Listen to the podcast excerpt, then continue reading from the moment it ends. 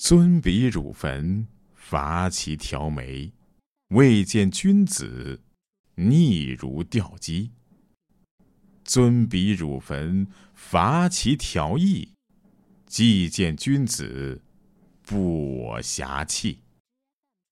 防于称为王室如灰，随则如灰，父母恐耳。汝坟一诗中是凄苦哀婉之情浸透于字里行间，读来是催人泪下。关于汝坟的题旨，存在很多种说法。有的人认为这是文王的教化，在汝坟之地实施。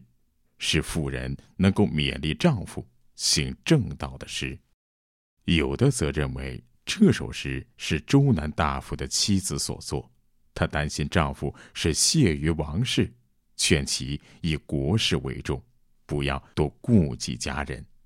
还有人认为失职是妇人因家贫，父母难养，劝丈夫做官赚钱。今人还有妻待夫归说，丈夫。虐待妻子说，女待男也和说？还有人认为本诗的主题是妻子挽留久已归来的征夫，这种说法比较符合诗的本意。尊比汝坟，伐其条眉。诗的首句即揭示了女子的境况。汝河的大堤上是长满了树木，一名女子沿堤用手中的斧头是砍下了一条条树枝。斧头本是重器，伐木也本是男人做的活，然而此时这种沉重的劳作却是一名女子在承担着。此情此景让人不由得诧异：她家没有男人吗？还是她被丈夫所虐待了呢？作者并不卖关子，随后就告知了：“未见君子，逆如吊鸡。”原来是丈夫在外不归，这样的重活只能由妻子来做了。君子是当时妻子对丈夫的尊称。春秋时代，男人多在外勤于王室，不是徭役就是兵役，丈夫是久久在外行役，妻子怎能不逆如吊机？这一句是描述女子陈实，没有进食，又要伐木，因而是累的。又饥又渴的模样。吊机一词在秦以前也用作男欢女爱的隐语，此处当是一语双关，既说妻子是饱受饥饿的折磨，又说妻子想念丈夫的难耐和煎熬。丈夫是久在外行役，家中又有老人和孩子，此时只能有柔弱的妻子是撑起一家人的生活。她在大清早是饿着肚子来堤上砍柴，心中还在苦苦思念着丈夫。他那瘦弱的手是不停的挥动着，嘴里也是难免不停道出一句句幽怨呀。尊比汝坟，伐其条翼。在这诗的第二节，画面仍旧停留在汝河的大堤上。这名妇女挥动着斧头，正在砍柴，但情况是发生了变化。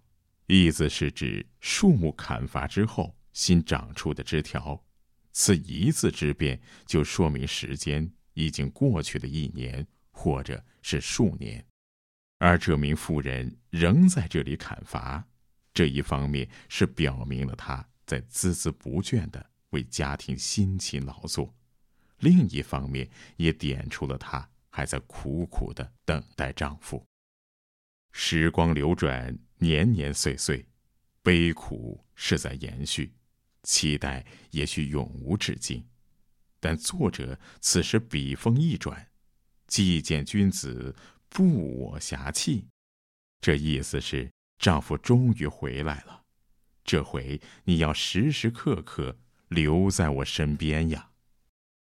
盼望已久的丈夫，在毫无预告的情况之下，是突然回到家中。女子是忍受这么长时间的思夫、养家、劳作、饥饿之苦，心里既担心丈夫在外出事永远不归，又担心他是厌弃抛弃了自己。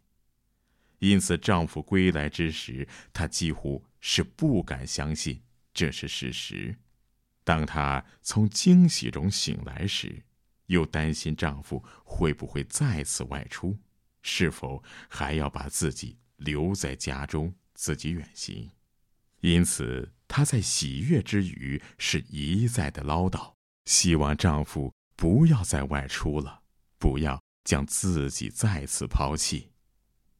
房余称为“王室如灰”，第三章的开头就是丈夫对她的回复。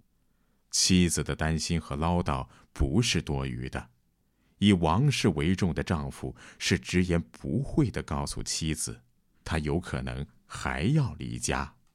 方鱼的尾巴颜色因劳瘁已变红，王氏的事物紧急如火。古代认为。方鱼尾巴变红是因为劳累而致，此处的丈夫意思就是王室不宁，事急如火，就像那劳瘁到尾巴都变红的方鱼一样。我是不能在家歇息的。残酷的回答中也包含着丈夫的无奈。随则如灰，父母恐耳。此时的妻子是一改往日的温良顺从，质问丈夫：“虽然王氏事急如火，父母穷困，该谁养活呢？你不要总是为了王氏付出，你要想想年迈的父母。你能让可怜的妻子继续独撑贫家，苦苦的思念你吗？”